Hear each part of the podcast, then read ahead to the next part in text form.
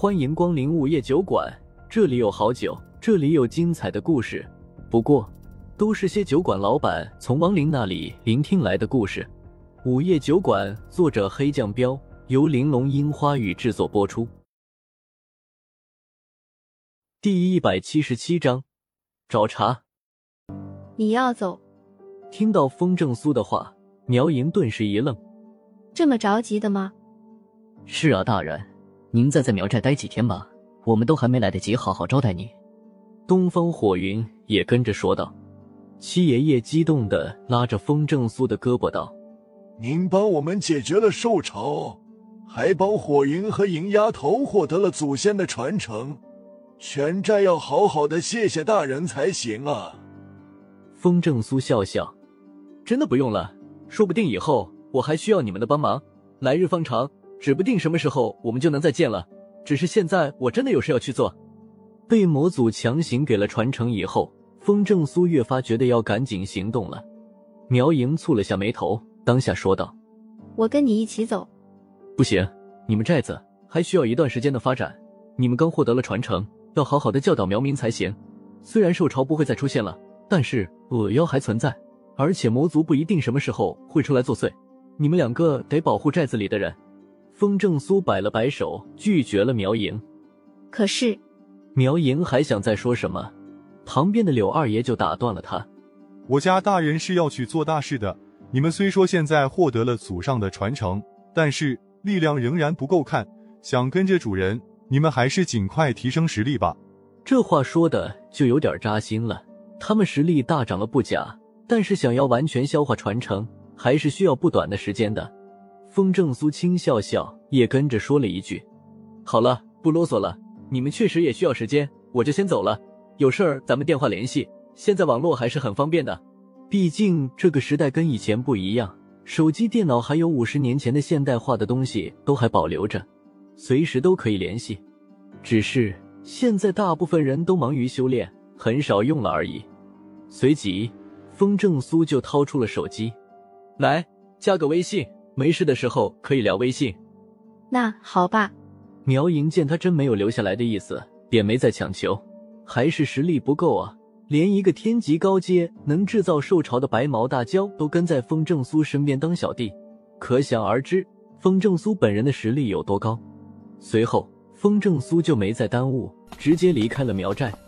本来苗莹想再喊出老龟送风正苏的，不过柳二爷一摆手，表示不用。然后直接现出真身，驮着风正苏就走了。柳二爷的速度比老龟快多了，而且更拉风。大人，咱们去哪里呀？从苗寨离开以后，柳二爷问。风正苏不加思索的道：“以后就喊少爷吧，别大人大人的了。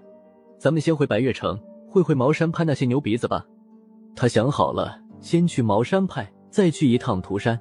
好嘞。柳二爷点点头。一个猛子扎进水里，同时用出避水诀，不让水溅到风正苏身上。片刻过后，就驮着风正苏回到了江边。上了岸以后，风正苏就去了白月城。白月城跟上次来的时候一样，门口有茅山弟子在值守。于是，风正苏直接走到他们面前：“带我去你们茅山派吧。”“你谁呀？”守门的茅山弟子有点懵，警惕的看着风正苏，反问道。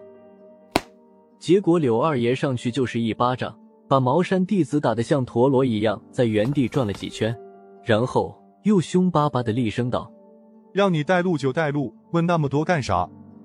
你，茅山弟子更懵了，捂着脸好半天才反应过来：“你们是来找茬的。”恭喜你答对了。柳二爷抬手又往他另外半边脸上打了一巴掌，还不带路？呜！守门的茅山弟子。以肉眼可见的速度肿成了猪头，话都说不出来了，然后捂着两边脸，转身就跑。风正苏扶着额头，一阵的无语，不过并没阻拦柳二爷的所作所为。有时候这种简单粗暴的方式最有效果，要是好言好语的说，指定要扯半天犊子。反正就是来找茅山派麻烦的，就别装虚伪的老好人了。柳二爷露出了邀功的笑容，对风正苏道。嘿嘿，这下跟着他走就行了，是吧，少爷？这种手段可不能用到普通人身上。风正苏没好气的瞪了他一眼，就抬腿跟着那个茅山弟子走了。嘿嘿，少爷放心，我有数。柳二爷讪讪笑道，连忙跟上。风正苏明白妖族对道门任何一个门派都没啥好感，就没计较。不一会儿后，就跟着那个茅山弟子来到了一座高楼大厦的面前，抬头看了看，这座楼足有三十几层高，而且地处白月城的城中心。柳二爷仰头看到大楼身上贴着的“茅山大厦”四个巨大的字，嘲讽的说道：“哟，牛鼻子们这是鸟枪换炮了啊！以前都是在山上，现在也跟着住楼了啊！”风正苏也是这么想的，他还以为茅山派会在白月城某个公园或者某座山上呢，没想到他们也紧跟了时代潮流，把宗门设在一栋大楼里了。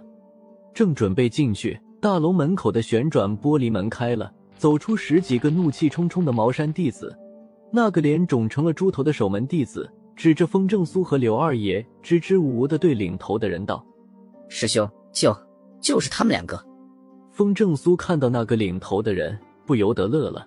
巧了，不是别人，正是那个岳涛。岳涛满脸怒容，顺着守门弟子看了过来。什么人敢如此放？最后一个“四”字还没说出来，就看到了风正苏，随即。他的瞳孔一缩，眼底深处闪过一抹恐惧，惊声道：“你，好久不见了啊！”风正苏轻笑道。看到他那玩味的笑容，岳涛下意识的打了个哆嗦，紧张的问：“你来干嘛？”风正苏道：“我不是说了吗？会亲自来拜访你们掌门的，赶紧的，带我去见你们掌门。”师兄，这小子实在太嚣张了，非得好好教训他一下不可。不等岳涛回话，他身后的一群师弟当下就咬牙切齿的出声道：“说着，十几个人就上前，想要把风正苏和柳二爷围住，随时准备动手的样子。”都别动手！岳涛连忙喊住众人：“风正苏的厉害，他是知道的。别说眼前这十几个皇级的师弟了，估计就算地级的精英弟子都出来，也拦不住他。”而且风正苏身边的那个妖里妖气的人，看着也不是等闲之辈。一旦动手，所有人的师奴肯定会被灭，搞不好都还得受伤。拦住师弟们以后，岳涛就赶紧对风正苏道：“掌门在楼上，我可以带你去见掌门。”带路。风正苏也没跟他废话，直接进了大楼。岳涛一路领着二人来到了电梯，心中却是窃喜。今天正好是茅山的每月一次的长老例会，不但掌门在，十大长老也在，一定能把该死的风正苏拿下。很快的，电梯就到达了顶楼。风正苏出了电梯一看，发现整个顶楼装修的极为豪华，而且一整层都打通了。中间位置有一张大圆桌，而圆桌的周围坐着十个胡子长到胸前的老头。正中间的位置，则是坐了一个形容枯槁、身材干瘦的年轻人。年轻人约莫三十多岁，眼窝深陷，眼圈发黑，目光冰冷，浑身散发着阴冷的煞气。其中一个老头明显是认识岳涛的，当下就厉声呵斥道：“岳涛，你来干什么？懂不懂我们在开长老会？这两个人是谁？”大长老，这就是我说的进城那个会雷法的人。岳涛浑身一紧，急忙跪下，然后指了下风正苏道：“林瘸子，没想到你还活着。”风正苏没理会他们，而是目光紧紧盯着正中间的那个年轻人道：“又到了酒馆打烊时间，下期的故事更精彩，欢迎再次光临本酒馆听故事。”